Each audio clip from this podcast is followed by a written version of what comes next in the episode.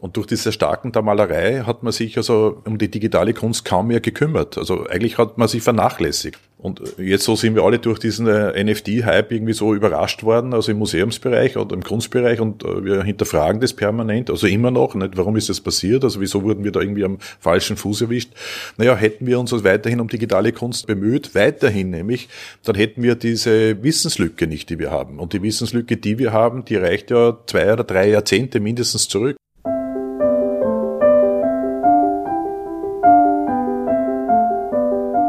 Kunstblick, der Podcast rund ums Sammeln.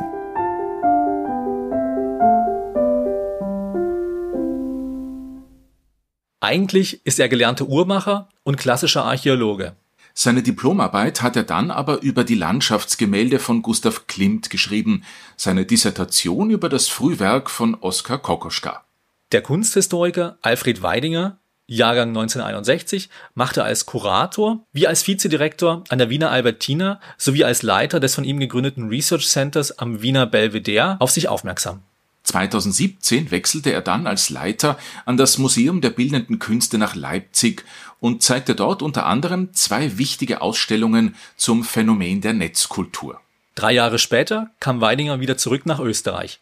Seitdem ist er nicht nur Geschäftsführer der Oberösterreichischen Landeskultur GmbH, wissenschaftlicher Direktor des Oberösterreichischen Landesmuseums in Linz, sondern bringt sein Interesse an neuen Medien auch in die Ars Electronica Stadt mit ein. In Linz hat der Museumsmanager, Kurator und Fotograf auch die erste museale Ausstellung zu NFTs, zu Non-Fungible Token weltweit organisiert. Wir haben Alfred Weidinger in seinem Büro mit einem fantastischen Blick auf die Linzer Altstadt getroffen und mit ihm über die digitalen Herausforderungen für die Museumslandschaft sowie den Wert der Kryptokunst gesprochen. Und warum er im Kulturbetrieb hinsichtlich digitaler und analoger Kunst ein radikales Umdenken fordert. Also, viel Vergnügen. Viel Vergnügen. Also ich bin ja Uhrmachermeister und habe mich also spezialisiert auf also alte Uhren, alte Zeitmesser und äh, habe dann auch also eine Werkstätte geleitet, also bei einem Unternehmen, bei einem größeren. Nach einigen Jahren ist dann klar geworden, dass ich das nicht mein ganzes Leben machen möchte und habe dann äh, entschieden, Kunstgeschichte und klassische Archäologie zu studieren.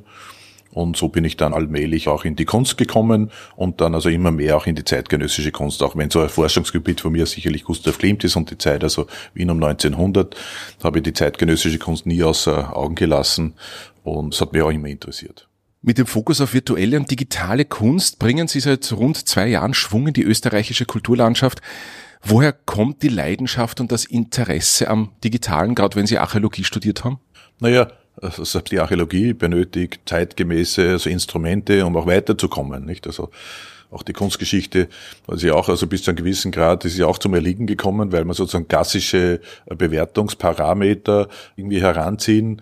Und deswegen hat man auch im Bereich der digitalen Kunst hat man irgendwie Probleme, weil man irgendwie plötzlich draufkommt, Moment einmal, also irgendwie die Gesellschaft äh, tickt anders, also diese klassischen Parameter zählen eigentlich nicht mehr. Das heißt, also man braucht also neue Kriterien bei mir war es halt einfach so, ich war halt immer sehr äh, medienaffin, das hat mich immer interessiert. Also auch in meiner Altersgruppe war einer der ersten, der einen Computer, Schreibcomputer hat das damals geheißen, kann mich noch erinnern. Also mit so einer eigenen Floppy Disk, also um die Software überhaupt einmal hinter das Gerät zu bringen. Also ich war eigentlich da immer am Zahn der Zeit und habe versucht, also da immer auch die zeitgemäßesten äh, Mobiltelefone zu benutzen. War auch einer der ersten, der ein iPhone gehabt hat. Gehen die ganzen Generationen durch. Und das hat mich halt immer interessiert. Und wenn du dich mit diesen Medien auseinandersetzt, dann setzt dich auch, also wenn du schon aus dem Kunstbereich kommst, setzt dich natürlich auch mit digitaler Kunst auseinander. Wissen Sie noch, was damals so die ersten Berührungspunkte waren, eben mit digitaler Kunst? Mit wem und beziehungsweise was für Arbeiten? Ja, eine ganz wichtige Figur für mich war also Peter Weibel. Also ich kenne ihn sehr gut und er war so etwas wie ein Art Mentor für mich, muss ich sagen. Also ich habe das immer bewundert, was er gemacht hat. Auch das, was er ORF auch damals auch produziert hat. Also war ja sehr, sehr weit fortgeschritten. Ich habe auch diese Sendungen damals angesehen. Das war halt so in den äh, ja, 1970er Jahren, in den späten. Das hat mich also wirklich interessiert. Schade, dass es irgendwie verloren gegangen ist. Aber so bin ich dann allmählich immer mehr auch zur digitalen Kunst gekommen. Hat mich immer interessiert. Und wie gesagt, Peter Weibel war sicherlich eine Schlüsselperson. Sie hatten auch in einem Interview mal erwähnt, dass Sie im Kunstbereich ein radikales Umdenken fordern. Insbesondere wenn es um die Differenzierung zwischen digital und analog Kunst geht. Wie ist es genau zu verstehen? Naja, da muss man vielleicht ein bisschen in die historische schauen. Das ist eigentlich jetzt klar geworden, dass das ein Problem ist. Also weil auch im Kunstbereich ist differenziert worden, und zwar über mehrere Jahrzehnte. Also in den 1970er Jahren, ich habe es gerade vorhin angesprochen, auch ORF hat da über digitale Kunst berichtet, das war etwas ganz Normales. Auch Kunstinstitutionen haben sich mit digitaler Kunst auseinandergesetzt und es war vollkommen normal. Es hat niemand differenziert zwischen einer Videokunst also und anderer digitaler Kunst oder eben analoger Kunst. Es war also in der Zeit, 70er, 80er Jahren, war das überhaupt kein Thema. Das war eine Selbstverständlichkeit. Dann ist aber die Malerei wieder erstarkt und ist dann wirklich, also vor allem von den Kunstinstitutionen, sehr in den Vordergrund äh, gerückt worden. Und durch diese Starken der Malerei hat man sich also um die digitale Kunst kaum mehr gekümmert. Also eigentlich hat man sie vernachlässigt. Und jetzt so sind wir alle durch diesen äh, NFT-Hype irgendwie so überrascht worden, also im Museumsbereich oder im Kunstbereich und äh, wir hinterfragen das permanent, also immer noch, nicht, warum ist das passiert, also wieso wurden wir da irgendwie am falschen Fuß erwischt. Naja, hätten wir uns also weiterhin um digitale Kunst also bemüht, weiterhin nämlich, dann hätten wir diese Wissenslücke nicht, die wir haben. Und die Wissenslücke, die wir haben, die reicht ja zwei oder drei Jahrzehnte mindestens zurück. Und das Gute an dieser ganzen Bewegung ist aus meiner Sicht die, dass man sich jetzt wieder ein bisschen rückbesinnt und sich versucht, äh, mit digitaler Kunst auseinanderzusetzen, weil noch leben ja noch KünstlerInnen, die äh, großartige digitale Kunst betrieben haben. Heute also etwas hinter dem Vorhang. Wie gesagt, weil sich Konstitutionen also vor allem mehr auf die Malerei und andere äh, künstlerische Medien konzentriert haben, als auf die digitale Kunst. Glauben Sie aber, dass die digitale Kunst, also gerade neue Kunstwerke wie NFTs etc., eine andere Art des Ausstellungsraums brauchen? Auch das ist nichts Neues. Also wir brauchen ja nur zurückschauen, also in, wie gesagt in die 1970er, 1980er, vielleicht auch noch die 1990er Jahre das haben wir ja alles gemacht in den Konstitutionen. Nicht? Also natürlich waren die Monitore noch also ordentlich groß und die Abspielgeräte, also wenn ich denke also an die Zeit auch Peter Weibel, äh, wir haben eine große Retrospektive gemacht, also im Belvedere, also im 21er Haus und das war ja also eine Technikschlacht eigentlich, nicht? Also weil wir sozusagen mehrere Jahrzehnte Revue passieren haben lassen und es gab also Tonbandgeräte, also es war eigentlich alles waren Kassettenrekorder etc., also alle Generationen durch und natürlich hat sich das verändert, ja, also heute hat man halt einfach so ordentlich andere Abspielgeräte Abspielgeräte, man hat also andere Monitore, man hat also Projektionsmöglichkeiten, die man damals nicht hatte. Aber im Grunde genommen hat sich das Rüstzeug nicht wesentlich verändert. Na gut, aber wenn ich da kurz einhaken darf, es ist aber dennoch so, dass manche NFTs brauchen ja den analogen Raum gar nicht mehr. Also ich brauchte ja damals noch in den 80er Jahren, brauchte man zumindest einen Videorekorder. Das Publikum kam in den analogen Raum gemeinsam, hat sich das gemeinsam angeschaut. Ähm, jetzt gibt's digitale Ausstellungsräume, äh, wo die NFTs hängen, die es physisch gar nicht mehr gibt. Hat die Museumslandschaft oder sollen sich die analogen Museumsräume vielleicht mehr ins Digitale erweitern? Ne, grundsätzlich ja, aber da vielleicht auch nochmal einmal zum Ausgangspunkt zurück, was die digitale Kunst anbelangt. Das ist auch das Video zum Beispiel, nicht? Also Video ist ja ganz klar. Also Videokunst, das existiert ja, nicht? Und das ist auch keine physische Kunst. Also da ist kein Unterschied. Und die Videokunst haben wir auch schon seit den 1960er, 70er Jahren.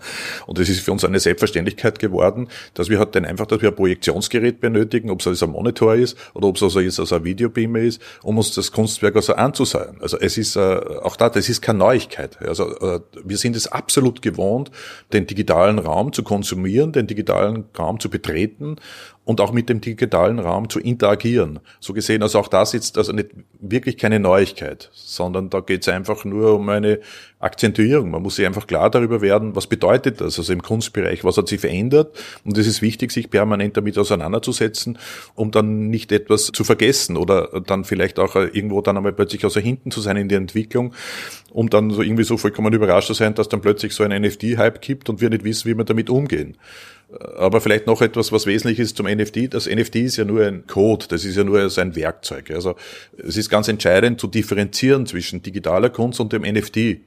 Weil ich habe sehr wohl, also ich schaffe ein digitales Werk und habe jetzt die Möglichkeit als Künstler, als Künstlerin zu entscheiden, gut, ich, jetzt habe ich ja die Möglichkeit, ich kann es tokenisieren zu einem NFT, um es in einer Blockchain zu verankern. Ich kann aber als Künstler genauso entscheiden, also ich mache jetzt also ein Video davon, ich brenne vielleicht, wenn man das noch will, also vielleicht aus einer DVD, wobei das ja auch schon längst vorbei ist, oder ich hinterlege es also irgendwie in einer anderen Form, nicht unbedingt als NFT, das ist ja keine Notwendigkeit, aber ich kann auch genauso sagen, ja, ich druck das aus. Also wenn das jetzt also ein stilles Werk ist, das also kein Bewegtbild ist, dann kann es genauso ausdrucken, kann es entscheiden. Also das heißt also, wie man mit dem digitalen Kunstwerk umgeht, entscheidet der Künstler. Und durch NFT hat er jetzt also eine neue Ausdrucksform gefunden, auch eine neue Speicherform.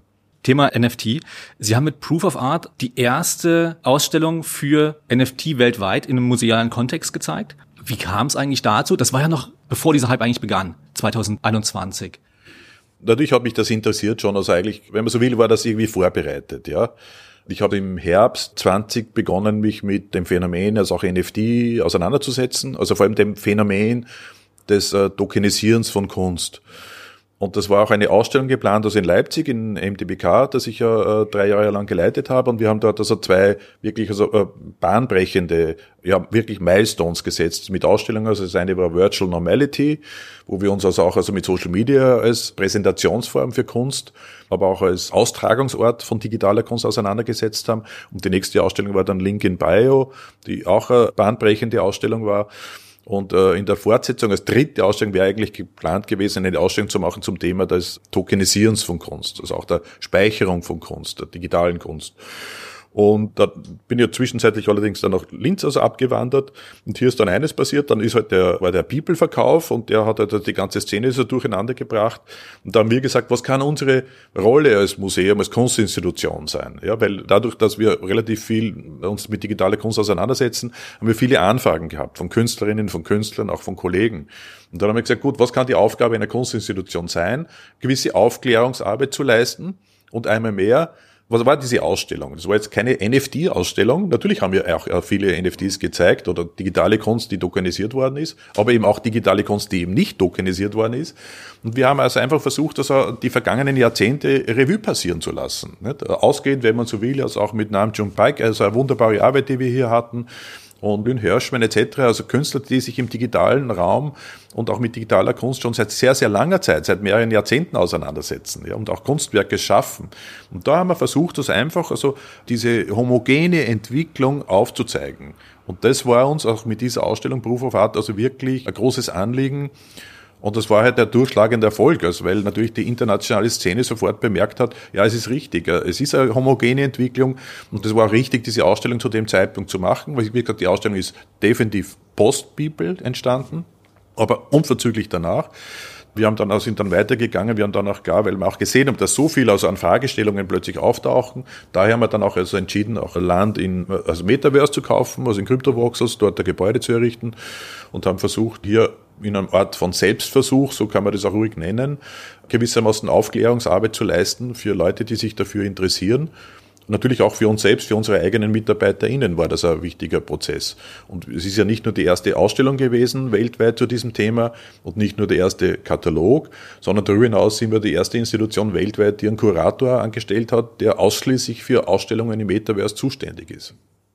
Bezüglich Metaverse und Kryptovoxels muss man, glaube ich, den Hörerinnen und Hörern kurz nur sagen, das ist quasi ein eigenes digitales Universum, eine eigene digitale Landschaft, wo es sogar Kryptowürstelstand gibt, glaube ich, wenn ich richtig informiert bin. Aber wenn wir von digitaler Kunst sprechen, Proof of Art als Ausstellungstitel ist ja ein starkes Statement, aber NFT heißt ja nicht immer gleich Kunst. Läuft die Kunstbewertung oder das Kunstpotenzial bei NFTs anders als bei aller bisher bekannten Kunst? Ja, es mischen sich halt viele ein, nicht? Es geht um viel Geld und das ist ja dann immer so. Wenn es um viel Geld geht, dann hast du einfach viele Mitsprecher. Also wenn es ja nicht um Geld geht, dann interessiert eh kein Mensch dafür, nicht? Also für digitale Kunst, also hätte sich wahrscheinlich in dem Maße äh, kaum jemand so interessiert, also wie jetzt, äh, weil es halt einfach um Geld geht. Das ist der einzige Grund. Also wenn es irgendwie einen super spannenden Künstler nehme, der etwas Außerordentliches geschaffen hat, aber es nicht um Geld geht, dann interessiert sich eben dafür keiner. Und in dem Fall ist es halt einfach eine ganz andere Geschichte und das mit also dem Verkauf von People, diesem Werk, das war natürlich also etwas außer Außergewöhnliches. Und plötzlich ist die ganze Welt irgendwie nervös und in Aufruhr und die Kunstszene und dann werden halt einfach Spitzenpreise erzielt. Das passiert ja nach wie vor, auch wenn man jetzt versucht, es ein bisschen anders oder schlechter darzustellen. Da ist es einfach ein Fakt geschaffen worden, da ist es ein Segment, also in der digitalen Kunst. Das ist eine Form, digitale Kunst auch anzubieten, also mit Verkauf, unterschiedlichen Verkaufsplattformen, aber genauso gut auch also digitale Kunst in der Blockchain fix zu verankern. Und das ist etwas, was die Leute halt einfach sehr, sehr stark interessiert und vor allem die jungen Menschen. Und das Gute an diesem NFT-Hype ist, dass viele, viele junge Menschen an digitale Kunst oder an Kunst herangeführt werden. Und das ist also durchaus ein sehr, sehr positiver Aspekt. Manche NFTs sind ja doch eher als Erweiterung des Museumsshops zu sehen. Also Sie als Klimt-Experte werden mir da sicher zustimmen. Also Klimts Kuss im Wiener Belvedere ist ja aufgesplittet worden in NFTs, die am Sekundärmarkt dann wenige Monate später, ich glaube um zwei Drittel weniger kosten oder eingebrochen sind vom Preis her. Auf was, nachdem wir ein Podcast sind für junge Sammlerinnen und Sammler auch, auf was sollen wir als Sammlerin, als Sammler schauen bei NFTs oder was würden Sie uns raten? Der muss, muss ganz klar differenzieren. Nicht? Also geht es um digitale Kunst oder geht es um einen Merchandising-Artikel? Also das BWD hat sich entschieden, also einen Merchandising-Artikel zu kreieren. Das ist etwas vollkommen Legitimes, aber grundsätzlich.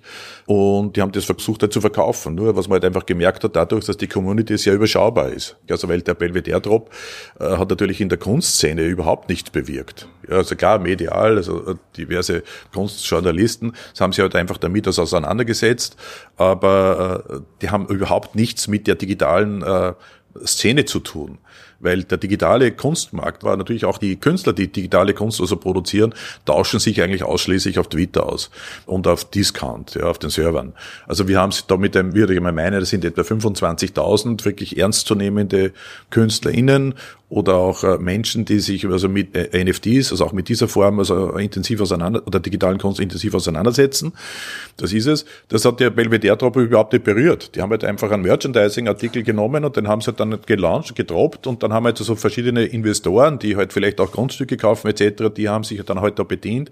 Klar bricht es dann zusammen, ja, weil die sind dann relativ schnell draufgekommen, dass das nicht wirklich von Wert ist. Man hat halt gedacht, aha, jetzt ist man genauso so wie People, wunderbar, jetzt kaufen wir das und dann wird das das zehnfache wert sein. Aber diese ganze Kunstszene, die sich auch mit dem BWDR da in keiner Art und Weise auseinandergesetzt hat. Also die belächeln das halt eher, weil sie gesagt haben, gut, das ist halt, aber das war klar, die haben das auch immer gesehen als Merchandising-Artikel. Das muss man einfach sehen. Und darum ist es wichtig, also wenn es um junge Sammler geht, der muss man ganz klar differenzieren. Also und das ist also relativ einfach. Wie gesagt, man muss sich nur in den Twitter-Raum bewegen. Man horcht sich ein paar Twitter-Talks an. Wenn man dann wirklich schon ein bisschen hardcore unterwegs ist, kann man dann auch noch also sich also in der Discord-Szene herumtreiben. Dann kommt man allmählich in dieses Geschäft rein und versteht auch, also wie es funktioniert. Und das ist aus meiner Sicht die wesentlichste Voraussetzung, weil einerseits hast du natürlich also die Möglichkeit, dich direkt an KünstlerInnen zu wenden und du kriegst auch einen Response. Also das ist das in der Szene einfach noch möglich, das ist noch überschaubar und das ist etwas, was halt sehr, sehr spannend ist. Also wie gesagt, entscheidend ist zu differenzieren zwischen einem Merchandising-Artikel und einem Kunstwerk.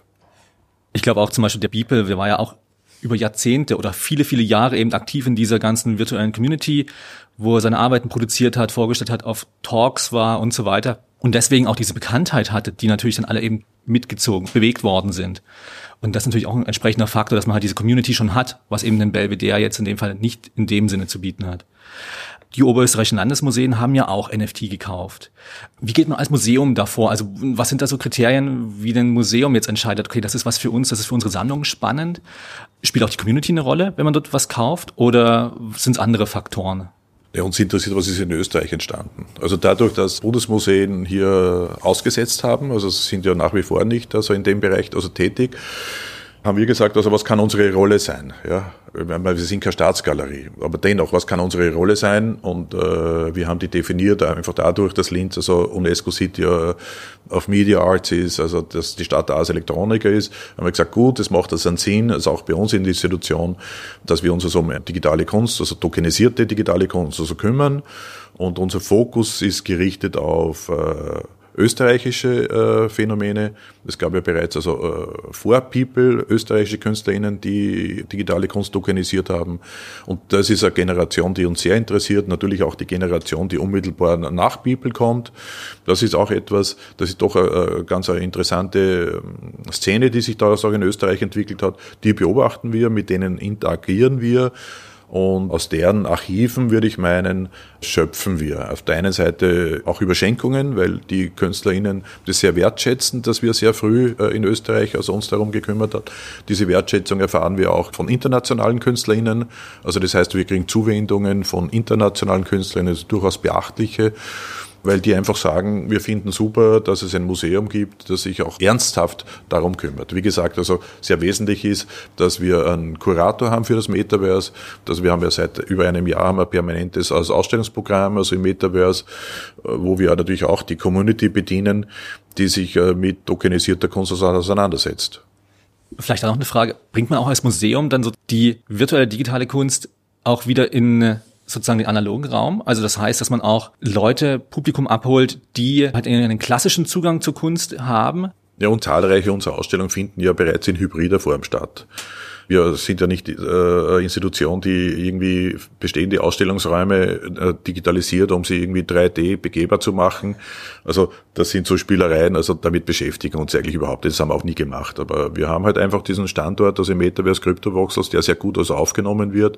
Derzeit haben wir ja Ausstellung von Peter Kogler, war auch in Österreich als einer der ersten, der auf den Zug also gar nicht aufgesprungen ist, sondern einer der ersten, der sich mit digitaler Kunst also auseinandergesetzt hat.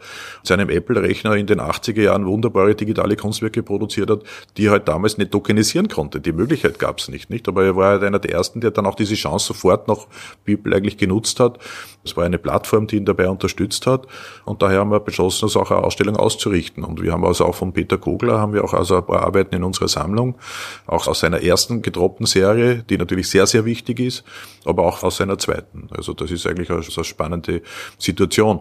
Und Hybrid, also im Fall von Peter Kogler haben wir jetzt keine hybride Ausstellung gemacht, aber wir haben zahlreiche zahlreiche Ausstellungen gemacht, die in hybride Form stattfinden. Das heißt also entweder im OK, im Schlossmuseum oder also im FC eine analoge Ausstellung und dazu aber immer auch die Hinweise darauf, dass wir auch also einen virtuellen Raum haben, in dem dann vielleicht ein anderes Ausstellungssegment ist. Proof of Art zum Beispiel war so eine, war die erste Ausstellung, die wir in hybrider Form gemacht haben.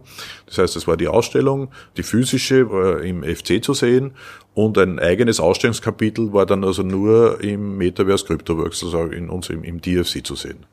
Ich könnte mir halt auch vorstellen, dass eben genau die oberösterreichischen Landesmuseen dann auch eben gerade im virtuellen Raum so eine Community aufbauen, die international verteilt ist, die halt auf die Ausstellung aufmerksam werden, die halt irgendwo ans Museum rangeführt werden und sich eben damit auseinandersetzen, egal wo sie sitzen auf der Welt, wo sie sich befinden. Das zeigt, also da ist ein gewisser Vorteil, nicht? Dass wenn du dich also mit diesen Medien auseinandersetzt und versuchst wirklich contemporary, contemporary zu denken, das ist das, was uns wichtig ist, und da spielt es dann plötzlich keine Rolle mehr, ob du in Linz bist oder in Wien. Sonst ist es natürlich schon so, also man, mir ist das sehr, sehr klar, wo wir sitzen hier. Also Linz ist definitiv nicht Wien, also Paris und New York, das ist ganz klar, oder auch Berlin. Aber durch dieses Segment, also gerade also im Bereich der digitalen oder virtuellen Kunst, hast du die Möglichkeit, dich vollkommen vom Ort zu lösen, weil das eine, überhaupt keine Rolle spielt. Also wenn man unsere MitarbeiterInnen, die werden eingeladen zu Symposien, also in New York zwischenzeitlich, also Tokio, demnächst auch in Zürich, also große Konferenz. Also das heißt, wir sind da überall tätig. Also in der Zwischenzeit hat das unser Kurator für das Metaverse äh, hat einen Lehrauftrag bekommen von einer Universität. Und das zeigt, dass der digitale Raum oder der virtuelle Raum definitiv Relevanz hat. Sie haben bereits erwähnt, wo man sich als junge Sammlerin, als junger Sammler Informationen zu digitaler Kunst holen kann auf Twitter etc. Wo glauben Sie aber persönlich, geht der Trend hin der digitalen Kunst? Wie werden die nächsten 10, 15, 20 Jahre ausschauen? Was kommt auf uns zu? Ich glaube, es wird zu einer Selbstverständlichkeit werden, nicht? dass wir so derartige Interviews auch nicht mehr führen müssen, weil es einfach selbstverständlich geworden ist. Und ich finde das eine gute Entwicklung grundsätzlich. Ja. Das ist so etwas wie auch das Navigationssystem im Auto, jeder kann damit umgehen. Und im Grunde genommen ist es auch nichts anderes als ein Metaverse. Nur halt einfach ein vorgegeben ist, dass ich halt, weil ich halt kein Programmierer bin, jetzt also nicht also verändern kann. Es ist auch gut so, dass man also das GPS das nicht verändert. Aber im Grunde genommen ist das nichts anderes. Und es ist für uns eine vollkommene Selbstverständlichkeit. Oder auch ein Smartphone. Klar, ich kann mich erinnern noch an das erste Smartphone, an das erste iPhone, wie es aufgetaucht ist, wie groß die Kritik war und wie groß die Gefahr war. Ja, und in der Zwischenzeit hat das jeder verinnerlicht und keiner denkt mehr drüber nach und es muss auch nicht mehr eigens darüber gesprochen werden. Kein Mensch hinterfragt das Ding mehr. Aber hinterfragen könnte man natürlich das Metaverse, das aus meiner Sicht durchaus eine große Gefahr darstellt, was vor allem Datenmissbrauch anbelangt. Und da ist halt das Problem, dass die Gesellschaft einfach zu langsam und zu träge ist. Also sie interessieren sich nicht dafür. Wie gesagt, also auch die, in dem Fall bedauerlicherweise eben auch die Museen viel zu wenig weil äh, das ist wichtig, also hier dann zeitgerecht gerüstet zu sein. Also wenn Mark Zuckerberg sein Metaverse startet, also in Ansätzen ist es ja äh, schon sichtbar, also man kann es ja mit der Oculus 2 schon einmal sehen, in welche Richtung sich das Ganze entwickelt. Er hat ja selbst schon zwei sehr lange Interviews gegeben, also wie er sich das Metaverse, sein Metaverse vorstellt. Und wenn man sich vergegenwärtigt, wie viel Daten ihm zur Verfügung stehen, dann ist es tatsächlich eine große Gefahr. Und da sollte man eigentlich gut vorbereitet sein.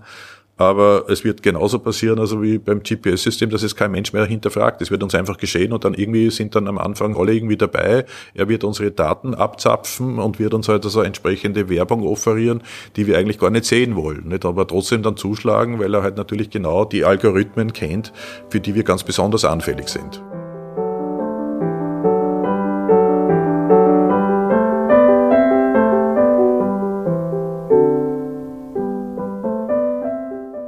Alfred Weidinger, wissenschaftlicher Direktor des Oberösterreichischen Landesmuseums in Linz und Geschäftsführer der Oberösterreichischen Landeskultur GmbH, war unser heutiger Gesprächspartner.